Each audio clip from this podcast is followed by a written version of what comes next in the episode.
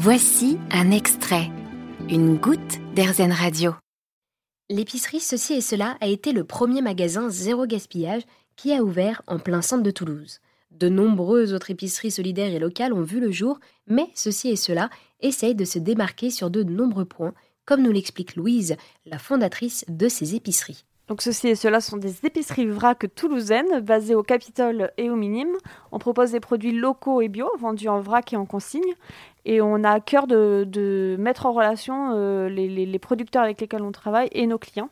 Nous sommes, euh, on essaye en tout cas d'être le plus ancré possible dans nos quartiers en participant à, différentes euh, initiatives ou en étant membre d'associations, etc.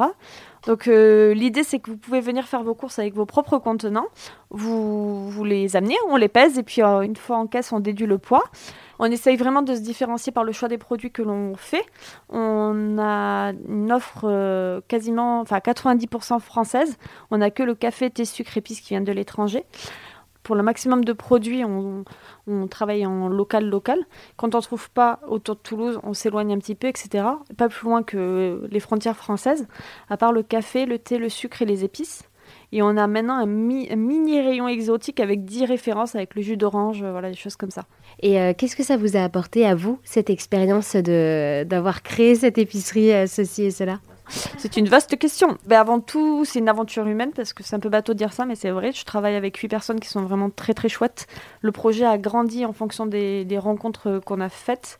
On a des liens étroits avec nos clients, avec nos producteurs. Enfin voilà, c'est surtout humainement que c'est enrichissant. Oui, parce qu'en fait, c'est un peu aussi un métier qui a du sens finalement. Ah oui, enfin, on a.